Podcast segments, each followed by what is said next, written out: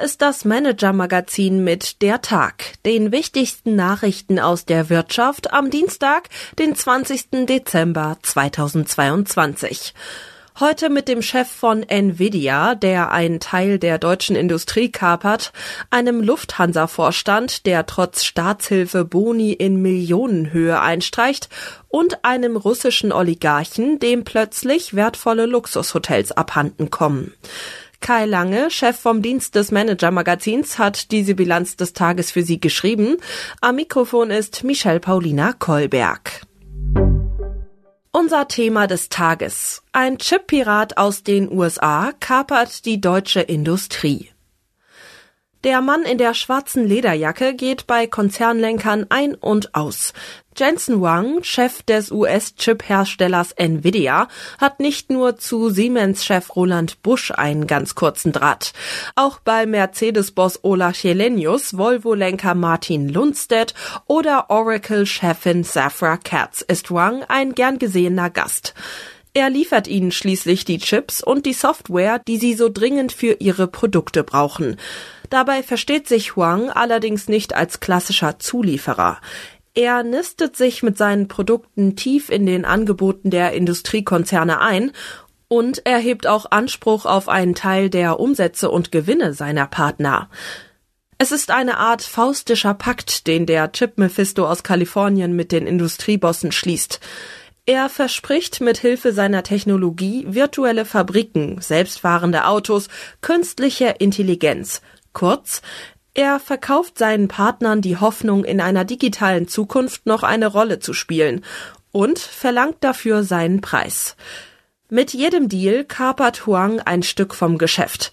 Eine beunruhigende Vorstellung, die eine neue Machtbalance in einer digitalen Wirtschaft erahnen lässt. Aber welche Alternative gibt es denn? fragt ein deutscher Konzernvorstand.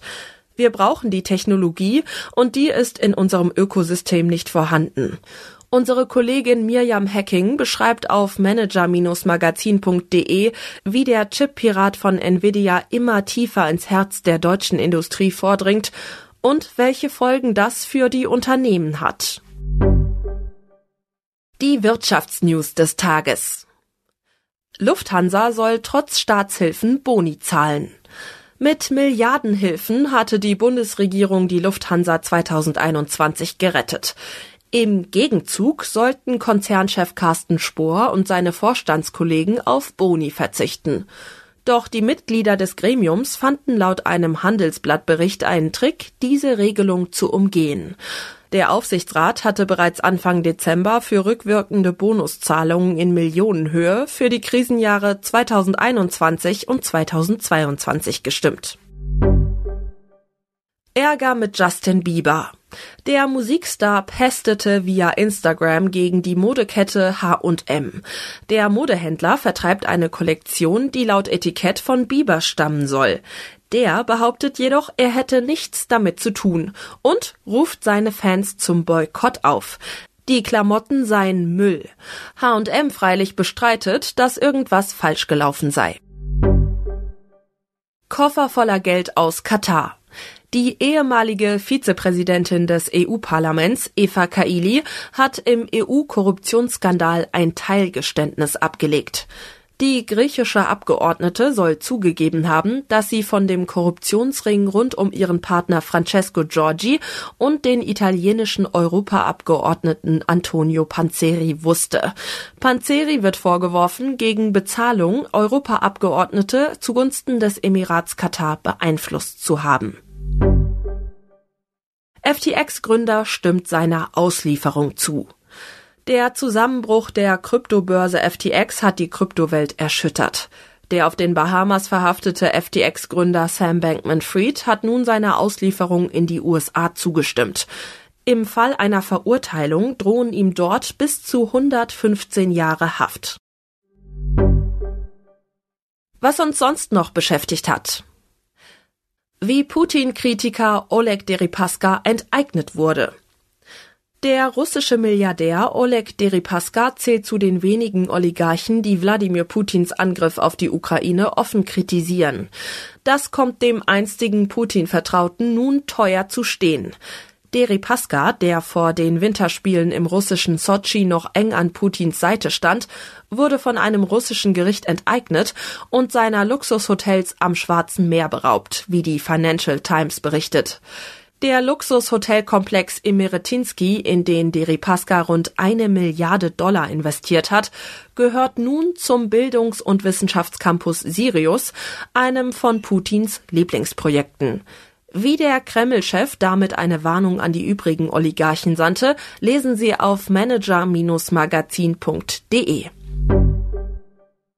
Unsere Empfehlung für den Abend. Krach und Chaos bei Lamy. Ein edler Lamy-Füller gehört zu den beliebten Weihnachtsgeschenken betuchter Kunden. Die Firma aus Heidelberg gehörte lange zu den profitabelsten Unternehmen der Republik. Doch seit dem Tod des Patriarchen Manfred Lamy droht die Firma zu einem Sanierungsfall zu werden, wie unser Kollege Martin Mehringer berichtet. Die Erben Vera und Markus Lamy wirken überfordert. Im Vorstand kracht es regelmäßig. Der erfolgreiche Geschäftsführer Bernhard Rösner wurde geschasst und von seinem Nachfolgetrio ist nur noch Finanzchef Peter Utsch übrig. Hinzu kommt ein handfester Krach mit dem Betriebsrat.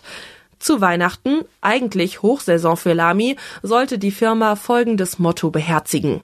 Wer schreibt, der bleibt. Wer streitet, der scheidet. Alles über den Absturz der Traditionsmarke lesen Sie auf manager-magazin.de.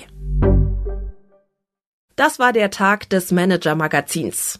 Alle aktuellen News und Hintergründe aus der Wirtschaft finden Sie auf manager-magazin.de. Und zusätzlich finden Sie die angesprochenen Artikel als Link in den Show Notes dieses Podcasts. Wir melden uns am Mittwoch wieder für Sie.